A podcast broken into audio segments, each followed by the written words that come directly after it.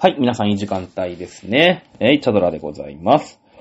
さあ、もうね、3月になろうとしてますね。いつまでセンター試験やってんだっていう話もあるんですけど、もうなんかセンター試験のだ、ね、大門456にいいつ行くんだっていう気もしないでもないんですけどもね。まあか、まあまあ別にね、いいかなっていうところで、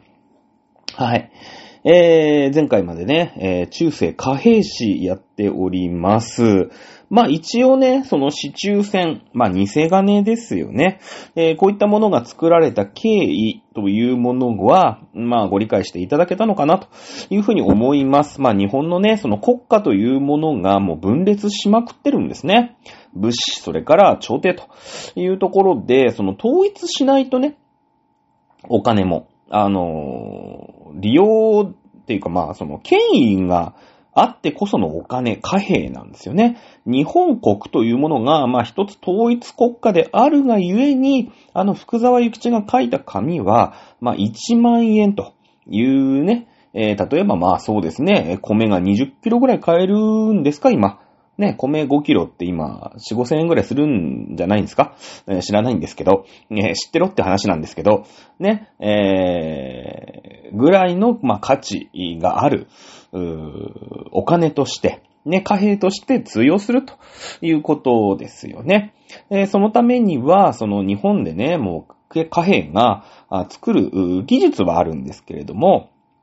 えー残念ながらその権威がないわけですね。室町幕府も、うんもう衰退してる鬼の乱がありますからね、もう室町幕府の言うことなんか誰も聞いてないわけですよ。だからこそのエリゼニ令と。ね、まあ、言ったらエリゼニ禁止令ということですよね。えーそうやってね、なんか、こう、好き好んでね、うんこれは受け取るとか、これは受け取らないとかやったらもう貨幣経済がもう混乱しちゃいますよね。えーこの店では、うーん、ちょっとね、えー、シワク茶の福沢諭吉は受け取ってくれるんだけれども、この店では、あピン札しかね、受け取ってもらえないみたいなことになったら、ね、えー、もうお金っていうのがさ、ね、お財布の中にお金入ってるわけですけども、安心してお買い物できないですよね。えーいうことになるので、うん、そうやってね、エリコ飲んじゃいけませんよ。でもね、いくらなんでもヘノヘノモヘジが書いた1万円札は、えーそんなものはもう偽物に決まっているわけなんですね。えーまあ、これを、まあ、ビタ戦というふうに言うと。まあ、真似っこをしてね、その市中戦、えーまあ、民間が勝手に作った偽金なんですけれども、やっぱ民間だからさ、その、本当にね、えーなんか見よう見真似で銅を溶かして、えーなんか型みたいな、一応なんか粘土で型作りましたみたいなね、子供の工作家ぐらいのレベルのものも正直あるのよ。うん。そんななんかさ、もう北朝鮮でね、国家ぐるみでこう、すごい成功に作ってる偽金のね、えードルと、ね、えーなんか、うん、粗末なさ、なんかね、えーまあ、民間の、本当になんか子供がね、高校生とかが、うん、ふざけてね、えー作ったような、あ偽、偽ドルと。まあ、そういうのもあるわけじゃないですか。偽金の中にはね、ね、あるんで、まあ、その成功に作られたものは、まあ、銭も足りないし、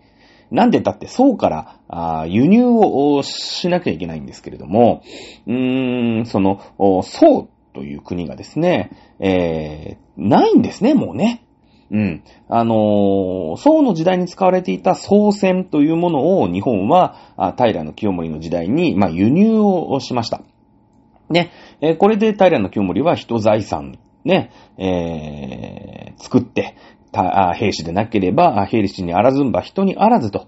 いうようなね、この兵士の政権を作ったんですけれども、兵士の後源氏でしょ？ね、源氏、えの源頼朝ね、大泉洋の政権になって、えーその後、まあ、北条氏だよね。うん、あのー、何でしたっけ？北条義時からさ、うん、どんどんどんどんね、こう、まあ、源が三代でね、実朝で、えー断絶しまして、えーその後は北条氏、執権と、ね、えーいうくらいの人たちが、まあ、幕府というような形で、まあ、鎌倉幕府をこうね、継いでいくわけなんですけれども、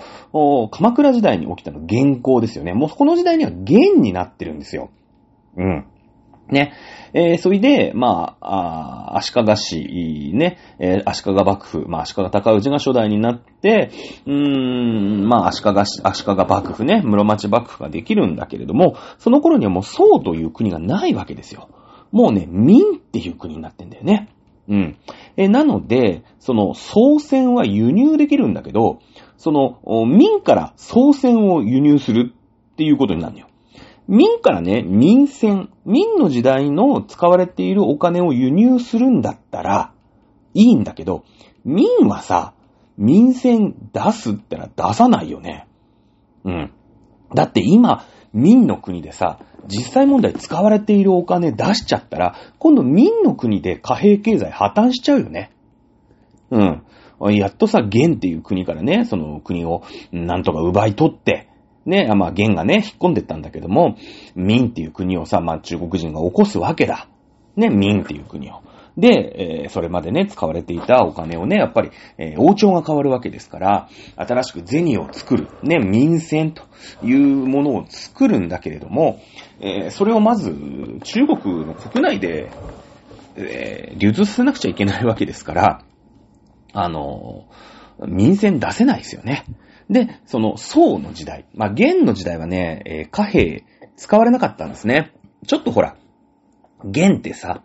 あのー、中国の歴代の中でも、少しこう、やん、やんちゃな人たちでしょ？その内陸国のさ、その、モンゴル人じゃないですか。モンゴル人はね、貨幣を作る、うーん、というね、えー、文化がないんですよ。うん。なので、元の時代はね、銭作らなかったたんですね。まあ、これはね、えー、なんでかっていうと、ちょっとまあ後で話しましょう。うんなので、民の時代に日民貿易ね、足利市、足利高氏、足利義満、ね、この辺が民と貿易をするわけですよ。で、えー、やっぱりね、えー、貨幣経済便利だったよねっていうところで、そっか、もう国で作れないんだったら輸入しちゃまえって言ってね、えー、付き合ってる民っていう国にね、いやいや、ちょっとさ、お金欲しいんだけど、ね、言うわけですよ。でもさ、民の国は民の国でお金使ってる、貨幣使ってるわけだから、それを輸入しようと思ったら結構価値ちゃんとあるじゃない。ねあるよね。で、民の国でもう使われなくなったお金。だから、日本で言うと、例えば一銭とかさ、うーん、あるよね。そういう古いお金。まあ、古いお金にちょっと最近プレミアがついてるからあれなんだけど、その、いや、宋の時代はこれで言ったんだけど、今から民っていう国ができますよ。ね、えー、宋の時代に使ってたお金はもう使えなくなりましたよ。今度から新しい民っていうお金、民のね、えー、お金使います。使ってください。っていう風に、まあ、なるじゃないですか、当然。ね、民の皇帝としたらそうなるよね。そうすると、まあね、えー、いろいろあるんで、あの、古くから皆さんのお手元にある層のお金、ね、えー、2枚で、えー、1枚、ね、民のお金と交換いたします、みたいなことが、まあ、やっぱり、えー、中国でも行われるわけですよ。日本でもやってるぐらいですからね。うん、あるわけでしょ。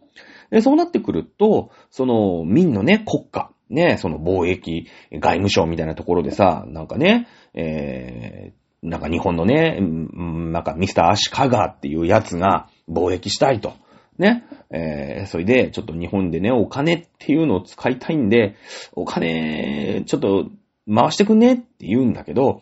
その時にはさ、当然、総銭を出すよね。だって民はさ、総銭を回収して、もういらないわけ。まあなんならその、いつぶしてね。うーん、いつぶしたらまあ銅とかさ、こう、鈴とか、まあ、で取れるわけだから、それを新しくね、またこう、ドロドロにして、民っていう新しいお金、新しい国のお金として作り変えるわけですけども、貨幣としての価値はないじゃない。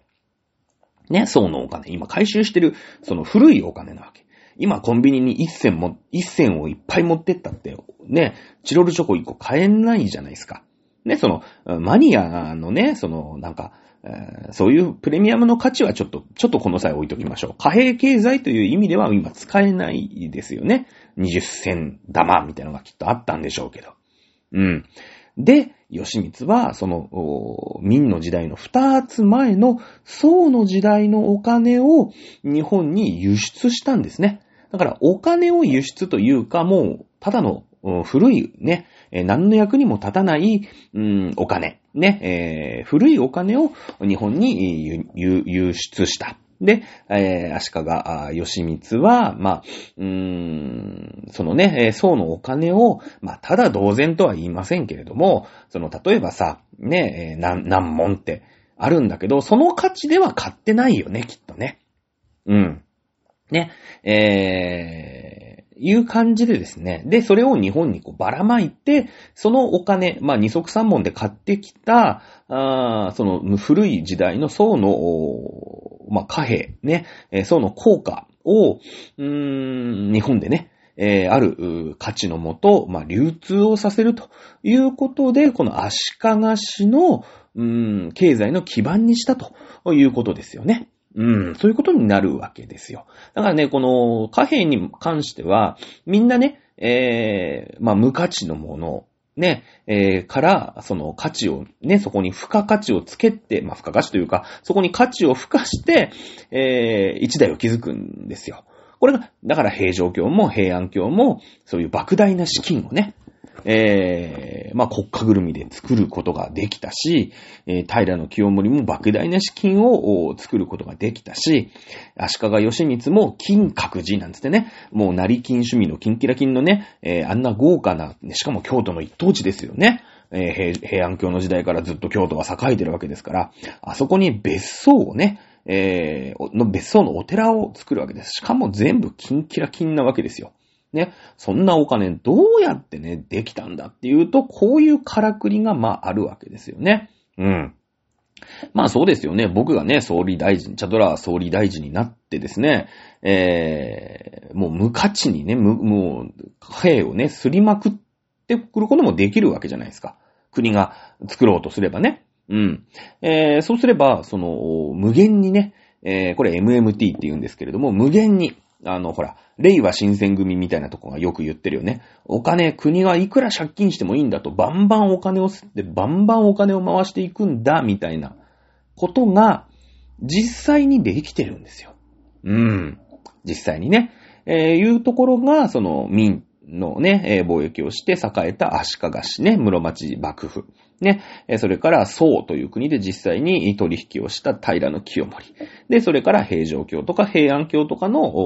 都のね、増設の費用という、まあ、あぶく銭を生んだと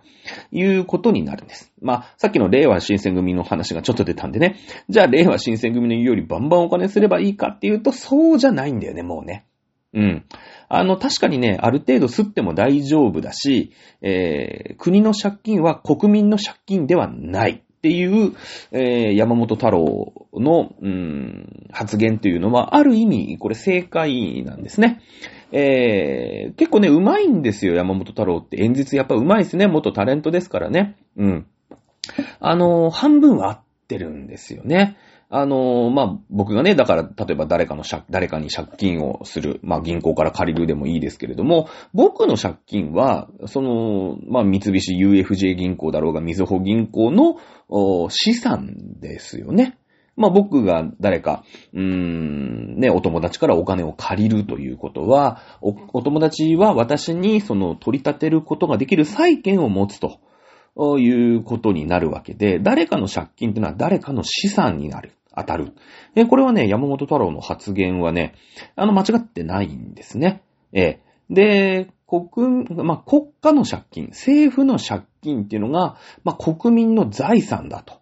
うん。これもね、実は当たっってるんですね。えー、国家の借、国家が、まあ、借金をして、えー、まあ、インフラを整備する。例えば、まあ、新幹線を作るでも何でも結構ですけれども、あのー、まあ、それってのはやっぱ国民の財産になるよね。えー、それでまた新しいサービスだったり、まあ、財が生まれていくということになるんで、ただね、あのー、のべつ幕なしにやってはいけない。その、国家の借金が正しく国民の財産になるように。うん。えー、していかないといけない。例えばね、うーん、まあ、国家がね、借金をするんだけれども、えー、それが国民の財産にうまくならないような使い方をしてしまうというと、これは、あ正しく国民の財産にならないということになりますよね。例えばそうだね、えー、稚内からね、網走まで新幹線を通しましょうみたいなさ、あんなとこ誰が乗るんだみたいなね。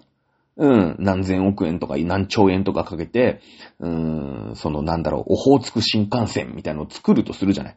ね、それは確かにオホーツク新幹線を作ろうと思ったら、で、なんか、あ線路を引いて、ね、新しい車両を買って駅をいっぱい建ててみたいなのでさ、何千、何兆円ってかかるんだろうけど、それが正しく国民の財産になるかっていうと、ならないっすよね、正直。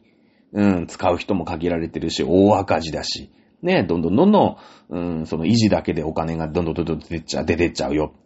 こういうことやっちゃいけないわけですよ。ね、えー、山本太郎のダメなところは、もう何でもかんでもお金をばらまきゃいいみたいなね。あの、国は何ぼ借金したって、それは全部国民の財産になるんだみたいな意見を言ってるところが、まあ間違ってるんですね。えー、間違ってるんですよ。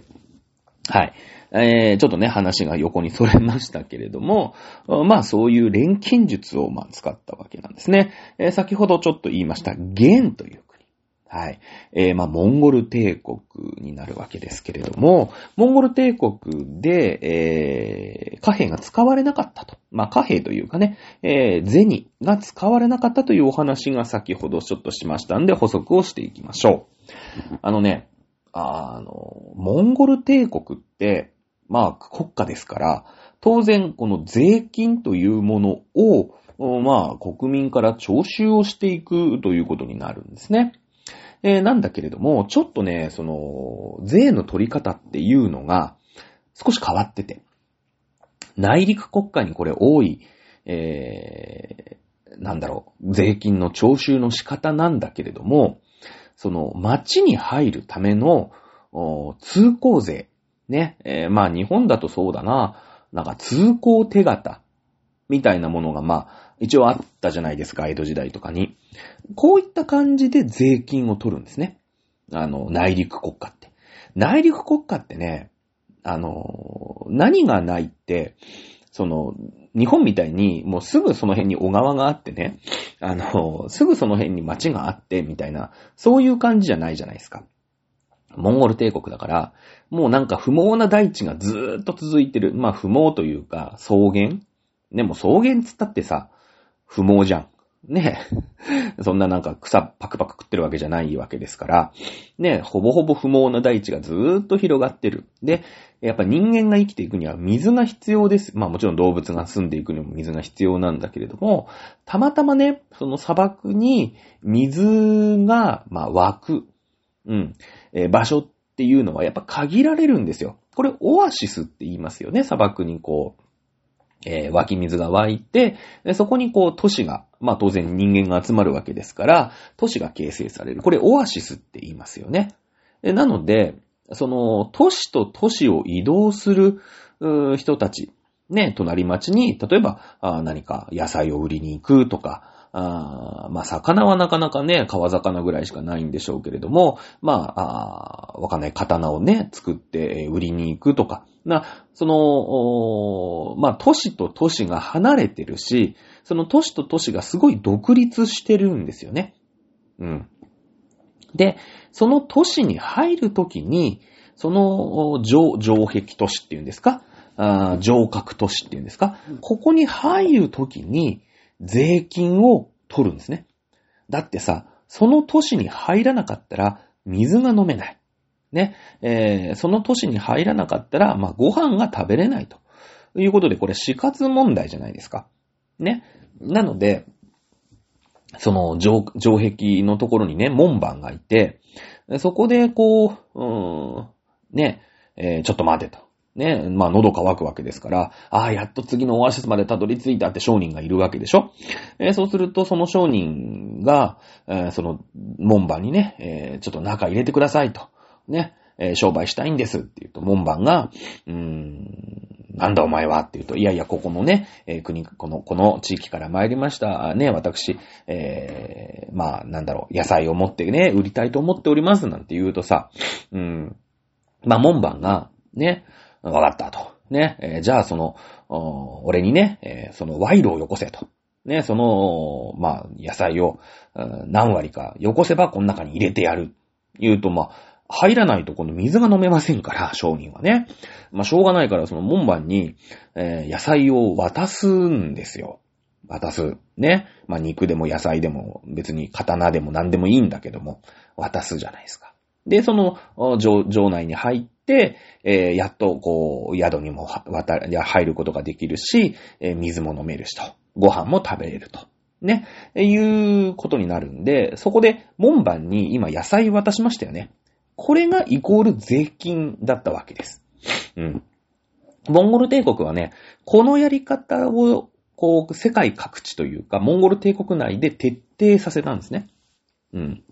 あの、ちょっと、こう、やっぱり内陸国のランドパワーの国なので、えー、少し考え方が違うんですよね。やっぱその、住みづらくて生きづらい砂漠の中のランドパワーの国ということになるんですよね。うん。あのその門番がさ、やっぱ門番も人だから、か、こう、足元見るんですよ。で、その、弱そうなね、えー、商人が来た時は、よし、なんだお前、その中身はなんだって言うとね。まあなんか、例えば、そうね、えー、単物を持ってたりすると、弱そうなやつだったら、よし、ね、えー、半分に起こせとか言っちゃうんですよ。ね、門番が。でもさ、その、上地にしちゃいますから、商人はね。もうしょうがないから、その、門番にね、えー、その、も、木綿なり、絹なりの単物を半分渡さないと、まあ、入れないわけですよ。うん。ね。えー、で、その、商人の中にもさ、強い奴がいて、その護衛がいてね、うーん、なんていうの？用心棒みたいなやつをいっぱい連れてってる、まあ、キャラバンで言うんだけども、うん、そういう対象っていうのはね、えー、そういう対、対立を組んだ商人。ね、もう大掛かりでさ、ね、その自分たちで用心棒もいっぱい雇って、ね、えー、ホラーを通りだっていう大商人が来るじゃないですか。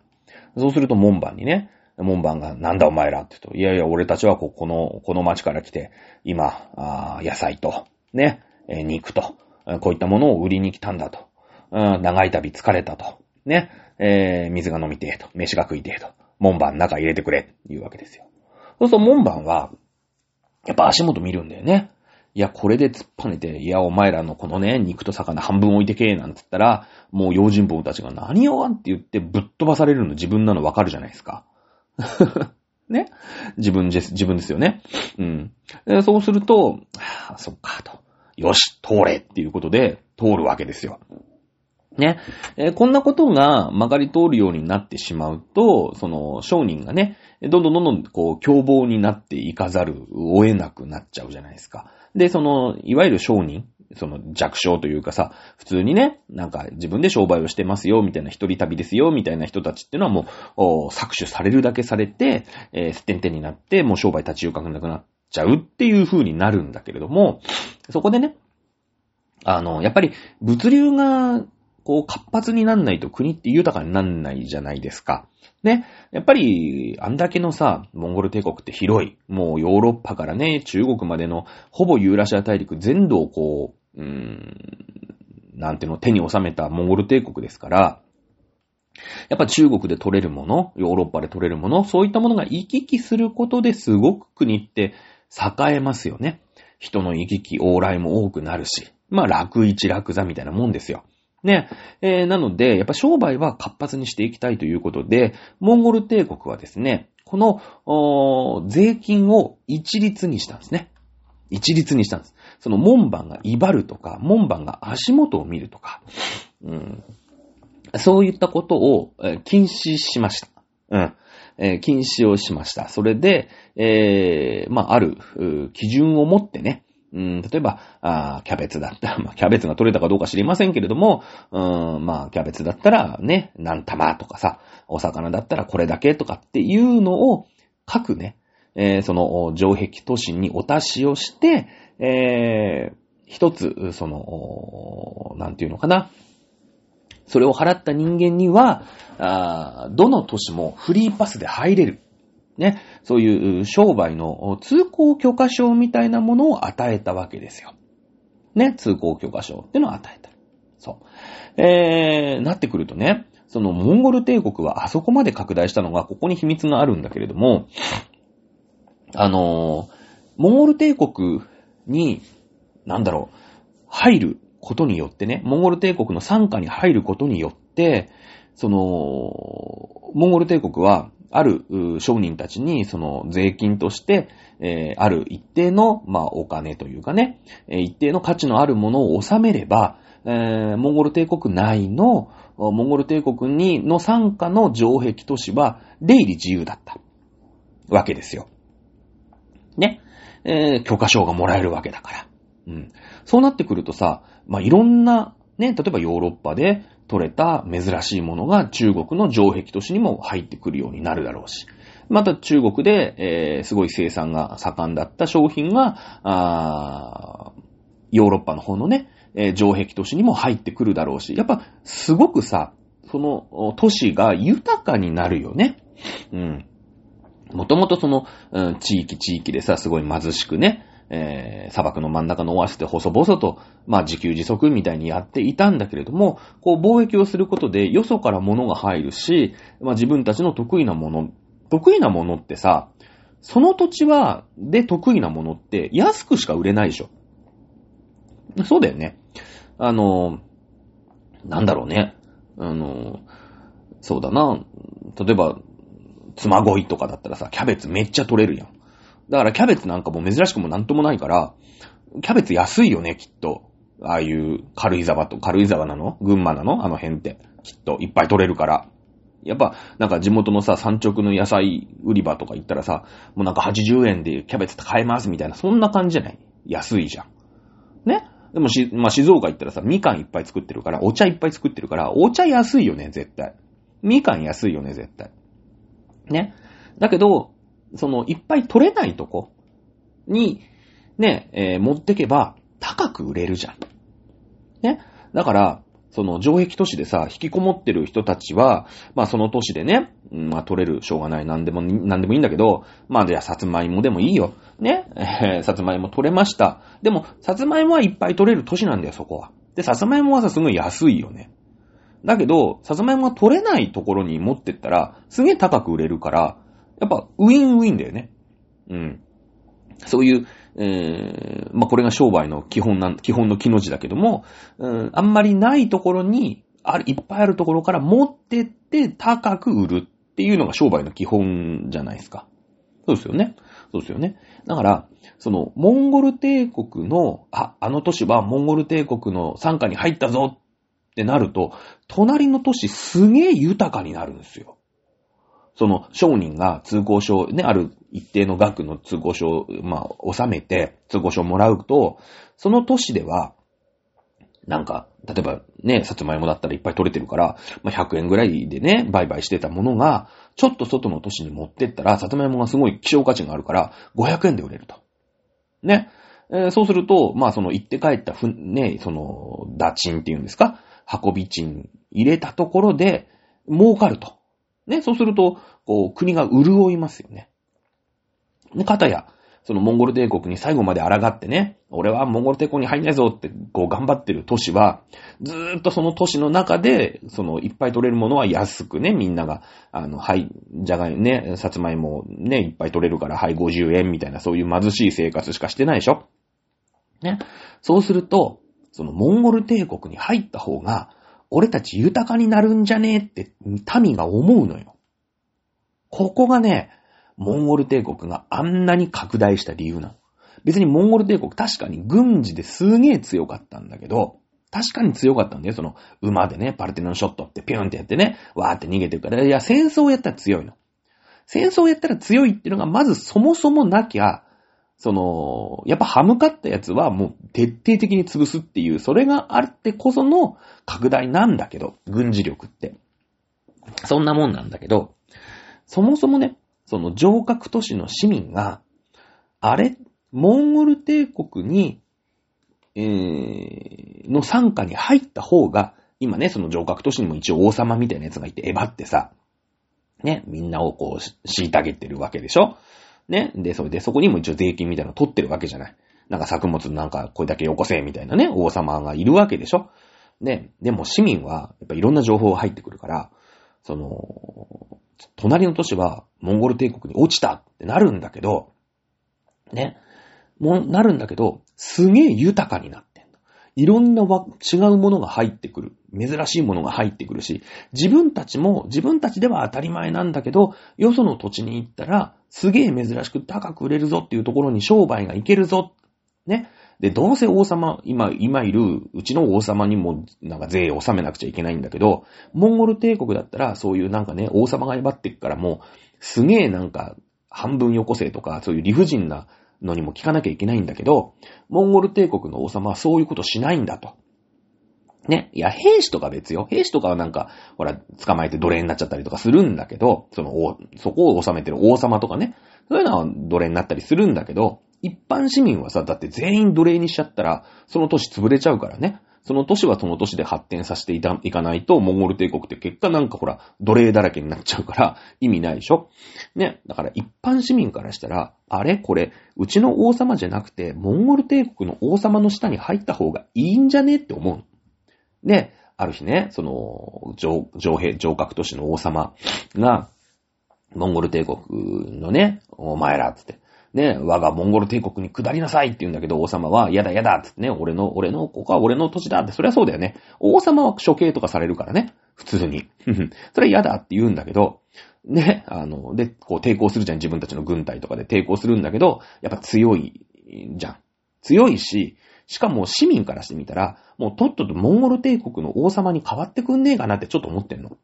そっちの方が儲かるから。隣の国がだって儲かってんだもん。めちゃくちゃ。うん。ね、もともめっちゃ豊かになれてんの。珍しいものを食えるし。もうね、自分たちも商売やりやすいし。だから、その、夜ね、その、門番のさ、警備とかが手薄になる瞬間とかに勝手に裏口とか開けちゃうのよ。市民が。うん。ね、だってほら、その、まあ、と、ね、上格都市だからさ、まあいろんなとこに出口とか門とかあるわけじゃない。で、そこをモンゴル帝国はわーって言って、攻め取っちゃって、王様をバシってまあ首跳ねて、はい、ここはもう、ね、モンゴル帝国のものになりましたっていうことになったら、市民万歳ってするんですよ。面白いでしょ？ね？で、あの、はい、じゃあ今までね、今まであの、ぶっ殺しちゃった王様が、なんか税金を取っていたんですけれども、じゃあモンゴル帝国のルールで、あの、払って、ね、払ってくださいと。で、払った人にはこのね、モンゴル帝国の城壁都市だったら、その、それを門番に見せれば、あカフリパスでね、うーん、その、何でも行き来自由。ね。だから、旅をして買い物に行ってもいいし。ね、えー、商商売、なんか、物を持ってその都市に行って、何かを売ってもいいし、買ってもいいと。ね、えー、そういうフリーパス通行券を、うん、皆さんに差し上げますと。ね、えー、どうぞ、ご自由に皆さん、あの、よそのね、そのモンゴル帝国の参加に入った、あ上格都市に行くのも全然自由ですよっていうことになるとさ、みんなその通行証くれくれくれって言ってちゃんと税金を納めてくれるじゃないですか。ねで、別にその、み、国としてはリスクないですよね。行っていいよ。今まで門番がなんか、足元見るから怖くてなかなか旅もできない、商売も行きづらいみたいだったのを、うーん、フリーにしただけじゃないですか。国家としては何にもなんかリスクないんですよね。その楽一楽座なんですよ、はっきり言ったら。うん。行き来自由。ね。で、その通行証が、今度価値を持つじゃん。うん。ね、その通行証。最、その、通行証は、最初ね、なんかこういう、うーん、なんていうのかな。まあ今で言うと、なんか、そうね、銅板みたいな。まあ金属でできたね、そういう通行証だったの。うん。だけど、その、あんまりにもさ、そんなことで、その、市民がね、えー、モンゴル帝国に入った方がいい、入った方がいいぜ、みたいな感じで、その、裏門開けて征服する国っていうかさ、その上、上格都市みたいのが多くなったから、もうそれでね、あ、俺も隣の都市行ってみたかったんだよな、みたいなね。で、みんながなんかその自分が取ったさ、なんか野菜とかをね、何、何パーセントかこう、うーんまあそのモンゴル帝国の、その元々の上司のところの座にさ、モンゴル帝国の役人みたいなのがやっぱいるわけじゃん。一応派遣されてくるから、まあそいつにね、えー、まあある決まった、その取りすぎないからさ、モンゴル帝国ってこれ縦社会だから、そういうのしっかりしてるから、うん、そういう重税とかでもない、ちょっとね、あの、税金を納めれば、よその国に行っても、その門番にこれ見せるだけで OK ですっていうフリーパス銅板がもらえたの。ね、そういうメダルみたいのがもらえたんですよ。うん。だけど、もうあまりにもそういうのがもうほら、全世界的に、全ユーラシア大陸ごとにこう、広まっちゃったもんだから、あの、もう、銅板作れなくなっちゃったの。ね？銅板作れなくなっちゃったの。で、まあその銅板が貨幣になったっていうんだっていうことなんだけど、あの、モンゴル帝国はそれをもうね、その銅板を版画みたいにして、紙にペタンって、そのインクつけてペタンって押すのよ、その銅板を。そうすると、一応版画みたいので、こう、通行証ですね。この、このね、印刷を持ってった人は、あなんか、何人たりとも、こう、門番に威張られなくて、通っていいですよ、みたいな、そういうね、そういう紙が、こう、出回るような、そういう、それがもう銅板作ってらんないから、その紙をみんなにこう、渡すんですよ。で、そうすると、うん、税金を納めた、その、納めました表が紙だったの。で、これが、今度紙幣となって、それ、その、紙ね、通行証がイコール価値を持つじゃん。だってその紙を持ってたら、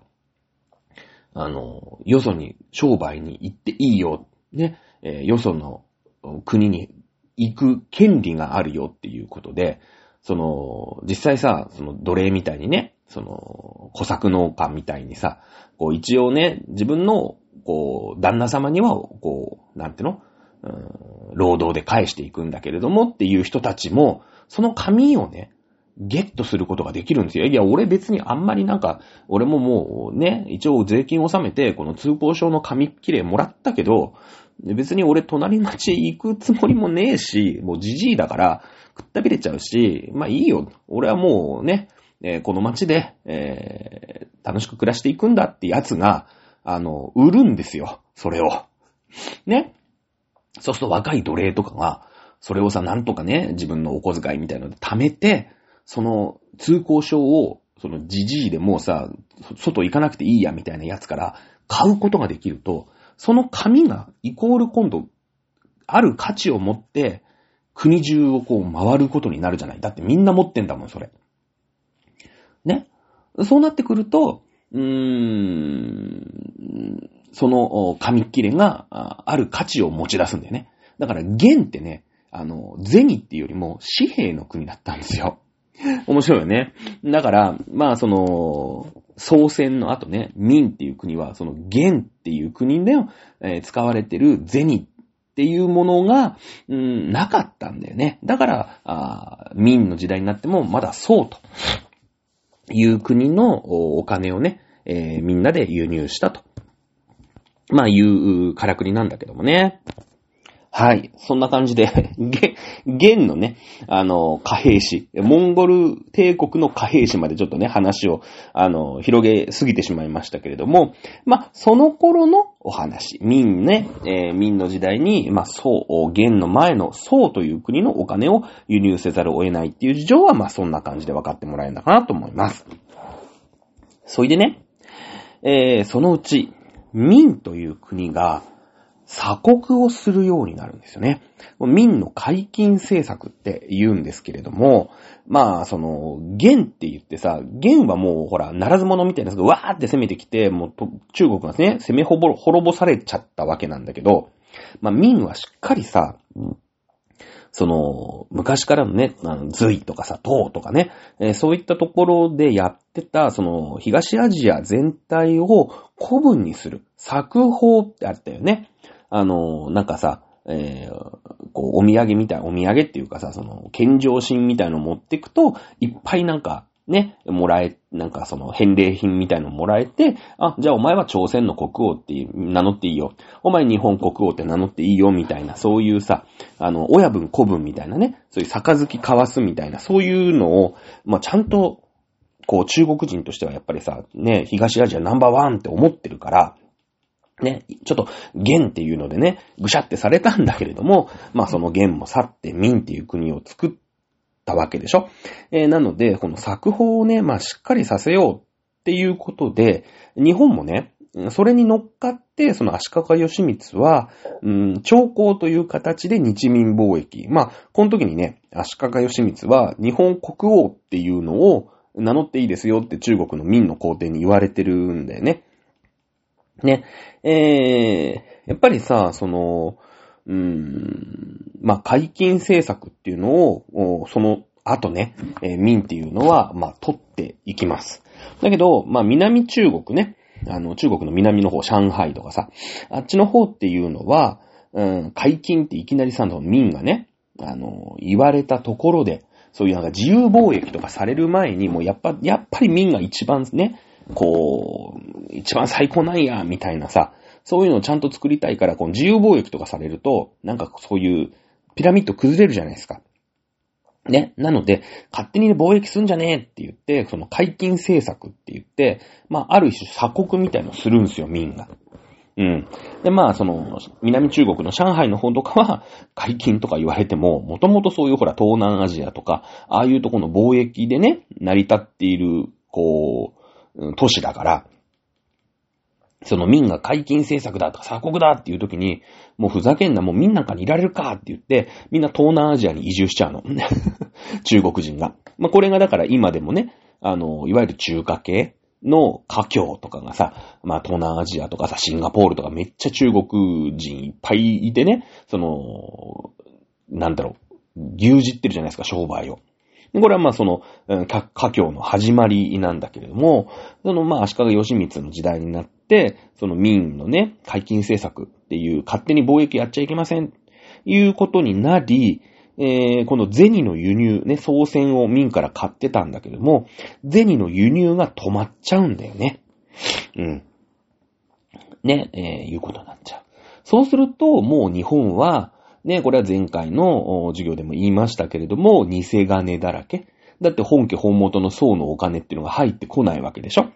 そうするともう偽物作り放題。まあ、偽物にもランキングがあってさ、すげえいい偽物と、もうダメダメなビタ戦っていうね、ビタ1問払わねえぞのビタだよね。えー、ビタ戦っていうのがもう横行しちゃって、お金の価値なんかもう全然ないよ。ね。で、えー、室町幕府の権威もさ、えー、応仁の乱、ね、えー、人の読むなし応仁の乱の後、もう室町幕府の権威なんか失墜しちゃって、えー、もうね、うん、その、銭は偽物だらけ。結局、まあ、貨幣経済、まあ、成り立っていたかなって思ったんだけれども、破綻しちゃうわけですよ。結局ね。で、もうしょうがないから、この戦国時代とか、その室町後期戦国時代、安土桃山、ね、えー、になって、えー、復活したのが、国高制ということになるわけですよ。もう銭がさ、結局、なんていうの、まあ、紆余曲折あるんだけれども、結局信用ならなくなっちゃうじゃないですか。ね。だから、そのお米っていうものは普遍的な価値がやっぱりある。ね。米、まあまあ割れたお米とかはさ、炊くとあんまり美味しくないとか、まあ確かにあるんだけれども、その偽金ね、お金っていうのももう偽金だらけだし、もうジッパ人からげでさ、すげえ能力のないやつもなんか、とりあえず丸くね、金属が丸かったらこれ銭で一問ですよなんて言い張ってるような、もう程度の悪い銭とかも、その偽金、ビタ銭とかもあるから、えー、ね、もうお金の価値なんかないに等しいんだけど、お米はね、やっぱりみんなが同じ価値観を共有できるものとして日本に存在をしている。そして結構日本はお米が取れるんですよ。ね。これがね、小麦ではダメなんですね。これはね、小麦ではダメなんです。なんでかっていうと、小麦ってね、あの、一個、まあ、例えば一粒巻くじゃん。そうするとね、収穫高ってね、だいたい4倍とか5倍ぐらいになって収穫するの。うん。米はね、1個巻くじゃん。そうするとね、20から30倍ぐらい。だから種もみを1粒巻くと、うーん、20倍から30倍ぐらいは収穫がある。単位面積あたり。うん。この差ってね、めちゃめちゃでかいじゃない。ねだってさ、うん、まあ、一粒万倍日なんつってね、一粒のもみが、まあ、万倍って言ってね、えー、まあ、万っていうのは、一万個になるわけじゃなくて、えー、たくさんっていう意味ね、そのよろず屋のよろずね、たくさんっていう意味だと思うんだけども、その縁起がいい日って一粒万倍日って言ってさ、なんか宝くじ買いましょうとかなんかよく言うじゃない。ね。えー、言うんですけれども、その米ってね、えー、対面積あたりの、その、増える感じ種もみからさ、その、こう、なんていうの？バックする感じね。収穫高っていうんですか？それがね、20とか30とかになるか、20倍とか30倍とかになるんで、結構うちでの小槌なんですよ。うん。ね、えー、まあ、ただ米っていうのは、すごいわがまま作物で、その小麦みたいにね、その、なんか、とりあえず、雨あんま降んないし、なんか、とりあえず巻いとけみたいな。で、その、ほったらかしても大丈夫みたいなね。あのー、そういう作物じゃないの。ね。米って、その、例えばさ、田んぼって言って、その、常日頃からお水をね、こう、なんていうの、泥プールみたいなのに、こう、水をひたひたにしなきゃいけないから、その水をやっぱり蓄えられる土地じゃなきゃいけない。だ土がなきゃいけないんですよ。砂じゃ、もう水どんどんどんどん染み込んじゃうんで、砂漠で稲って無理でしょ？無理だよね。で、水がやっぱり、その淡水が豊富じゃないと、育たない。すごいわがまま作物なの。もうなんか、もうなんか静香ちゃんみたいな感じで、常にもうお風呂に入ってなきゃ嫌みたいなね。もうへそ曲げちゃいますみたいなね。キャーのび太さんのエッチみたいな、そういう感じなのよ。稲って。わかんないけど。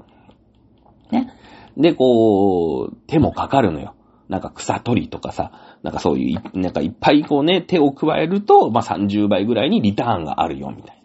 な。うん。小麦とかはね、基本的にパッて巻いて、ほったらかしとけば、まあ、なんかなるの。だけど4倍ぐらいしかないみたいなね。あの、そういう、まあ、作物なんで、米ってほんとスーパーフードで、まあ、米が取れるから、うーん、なんだろうね、豊か。うん、米が取れるとこってやっぱ豊かなんだよね。うん、だからその、中国の南の方とかさ、ね、日本とかさ、東南アジアとかね、うん、こういったところが、まあ豊かな、まあそういう作物を育てられる、まあ雨が多くなきゃいけないっていう、その、もう絶対条件がやっぱわがまま作物ちゃんだから、ね、あの非常に高いんだけれども、そのハードルが高いんで、まあやっぱり育、ね、米が取れるところってすごい、あの限られちゃうんだけどもね。うん。で、まあその米っていうのがいっぱい日本にはね、取れる土俵があったというところで、じゃあ米をね、あのー、貨幣の、基軸として、うん、扱っていこうじゃないかっていうことが、その、国高制というものね。だ日本もね、頑張って官高制、まあお金、貨幣経済を発展させようというところがあったんですよ。だけどやっぱりいろいろあって無理だった。ね。で、もう、やっぱりじゃあ、普遍的な日本でたくさんある価値のあるものって言ったらお米だというところで、うーん、その、対抗検知だよね。安土桃山時代の最後の秀吉の時代にやったのが対抗検知じゃないですか。ね。これはもう、いわゆる神高制、ね。お金で、いわゆるその銭の貨幣経済の崩壊、事実上のもう諦めですよね。うん。これを国高制に戻す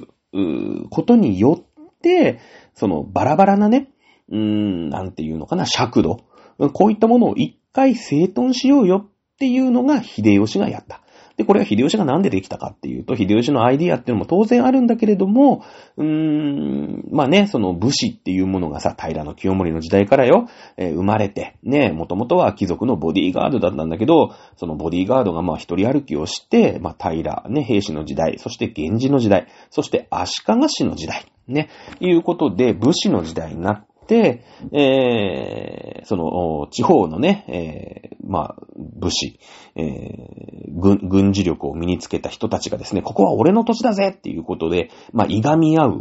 戦国時代になったわけだ。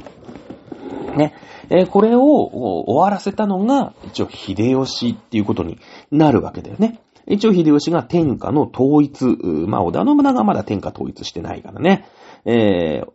秀吉が天下統一をして、まあ一応、秀吉に逆らう奴はいませんよという世の中になったわけだ。うん。そうなってくると、そのか、えー国高制、まあ、寒高制はもう無理なんで、えーだって秀吉はさ、もう朝鮮とかね、えー朝鮮の先の民とかに喧嘩売りに行ってるでしょ？朝鮮出兵。あれ朝鮮出兵って朝鮮だけ攻めに行ったんじゃなくて、その向こうに行く、いる民とかにも喧嘩を売ってるわけですから、あー当然ね、その民と貿易用とか、うーん、そのなんか中国のね、参加に入って日本国王をとかっていう気はさらさらないわけですよ。ね。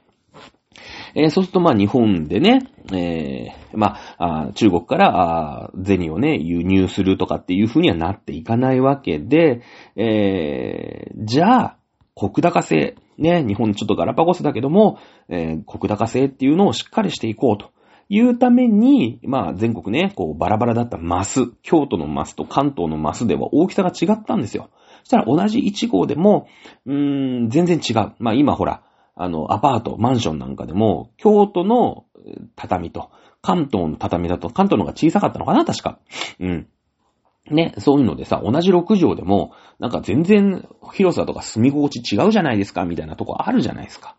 ね。えーそうなってくると、まあ、ややこしいので、えーまああそのバラバラだったマスを統一したんですね。で、えー一つ一つをしっかり測量をして、この田んぼからは何ぼお米が取れる、何ぼお米が取れる、そっから税金を計算して、なんとかかんとかかんとかっていうのが、ね、米の価値をもとに全国の生産力、ね、えーその全国の土地の生産量を測って税金を取るよと。うん。いう風にしたのが、この対抗検知の意味なんですよ。で、平安末期以降、初めて、えーまあ、武士の立場でね、えー国を統一したのが、まあ、秀吉っていうことになるわけなんだよね。うん。まあ、米はね、やっぱりブランド米とかありますけど、それはコシヒカリとかさ、ね、いろいろあるんだけれども、まあ、どんな人間もね、一応丼飯いっぱい食べればお腹が膨れるわけだよね。やっぱ国民全員の価値観が一緒。この価値観の統一っていうのが非常に大きい、いまあ、対抗検知の意味合いということに、まあ、なっていくでしょうね。はい。えー、まあね、えーその後、江戸時代、まあね、徳川家康が江戸幕府を開いて、まあね、徳川家康ももう、恩を言わせず全国統一をしております。一応ね、えーやっぱり銭があった方が便利ということで、え江戸時代になって、徳川の時代になって、もう誰もね、え文句言われないような統一国家になりましたので、ここでね、ええっと、徳川幕府は寛永通報という銭を、まあ、あ発行することになります。ね。ここで初めて、まあ、久しぶりに国産、もう1000年ぶりぐらいに国産の銭というものを作ることになるわけですよ。うん。でね、この銭を使わせるために行ったというか、まあ、これを行ったから銭のね、その貨幣経済が、もうほら、神高制からさ、諦めてね、秀吉の時代にもう国高で行こうってなったんだけど、まあ、江戸時代ってのはやっぱり銭、もう庶民までさ、ね、えー、なんか屋台の蕎麦屋行くときにさ、こうやって、一問、はい、えい、ね、銭出し、あの、手出してくんなやつって、一問、二問、三問、四問、五問、はい、今何時だ、なんつってね、え六問、十問、なんか六問、七問、八問みたいな、そういう落語ありますけども、まあ、庶民までこう、銭ちゃんと使われてるじゃないですか。これはね、参勤交代が大きいんですよ。うん。やっぱさ、参勤交代ってお殿様がね、江戸からその領地までこう行ったり来たりする、もう大プロジェクトじゃないですか。そうすると、その、お殿様っていうのはね、銭持たないですよ。ね、もう大番小番、ね、金銀ですよ。大番小番でね、えー各地の、まあ、宿場、ね、にこうやっておお金を払っていくわけでしょお金をこうやって撒いていくわけですよ。うん。各地のね、大名が、まあ、仙台だったら仙台からこう、せや、なんての？何街道っていうんですかね？わかんないですけど、えっちらおっちら来るわけでしょ？ねえーまあ、終わりとかだったら、ね、その東海道をえっちらおっちら行ってさ、こう、宿場ごとにね、もうどんちゃん騒ぎですよ。はっきり言って、な、も何何千人って行くわけですから。ね。えーそうなってくると、その、宿場ごとにね、もう、しょうがない。小判で払っていくしかないんですよ、お金を。そうするとでもほら、宿、宿場でもさ、小判もらったって使えないでしょ？そうするとその小判を両替して、ね、あのー各地の宿場に、で、その細かい銭も払わなくちゃいけないから、その各地の宿場に小判を両替する両替商。ね、今で言うとなんかほら、あのーゲームセンターのさ、こうやって1000円入れると100円玉10枚出てくるじゃないですか。UFO キャッチャーの横にありますよね。こういうのが、あ各地に建てられる、各地の宿場にも必要なんですよ。うん。その銭なんてその細かいね、えー、銭なんかを殿様が持ってたら重たくてしょうがないじゃないですか。殿様はお金いっぱい持ってますから。だからまあ、ね、大金持ちですから、もう1万円札しか持ってかないの。そんななんか小銭入れとかを持ってったら大変じゃないですか。か全部1万円で払う。え、その、まあ、終わりからね、えっちらおっちら来て、じゃあ、浜松で一泊なんつったらさ、もう全部1万円札で払うんですよ。ね、えー、静岡、ね、三島の宿があって、えー、わかんないですけど、まあ、小田原、箱根があって、ね、小田原だの、横浜、まあ、神奈川か。まあ、こういったとこに宿があるわけでしょ全部1万円しか払わないんですよ。そうそう、1万円だったらさ、いやいや、ちょっと2500円なんですけど、みたいな、1万円っすかみたいになっちゃうと、もうしょうがないから、その各地のね、三島なら三島の宿に行く両替屋に1万円持ってって崩してくるんですよ。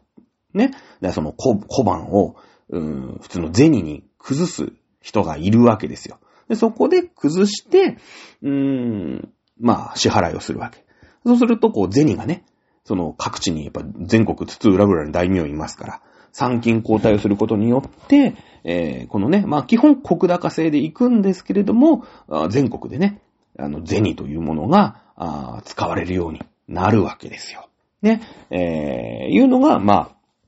あ、日本のね、えー、中世から近世における貨幣史と。長かったね。たった3点のね、えー、エリゼニ例。ね、しかも問題を読めばですね、すぐ解けるような、たった3点の問題なんですけどね、こここだわって解説していきたかったですよね。はい、ということでですね、えー、まあこれで、ね、あの、中世から近世までの、うーん、あれですね、貨幣史は完璧ですね、皆さんね。はい、ということで。まあ今日もいい、いい時間ですね。よかったね。今日5分ぐらいじゃあフリートークすればぴったりだったんですね。今日フリートークなしていきましたけれども。はい、ということで。えー、第、今、第問いの3問かな？第問3まで終わったんですね。とりあえず、そうですね。えー、今年度中に、ね、3月いっぱいまでに、大門4、大門5、大門6、この辺を、まあね、今度、うーん、今度近現代史に入っていきますので、またね、喋ること多くなると思いますんで、大門3で、大門3問ね、大門4、大門5、大門6の、えー、3問。ね、これで、えー、5回取りましょう。なんとかね、3月中に終わって、そうだな、その後は1回現代挟もうかな。ね、ウクライナと、ロシアもね、もう戦争して1年ということですので、まあその辺ね、しばらく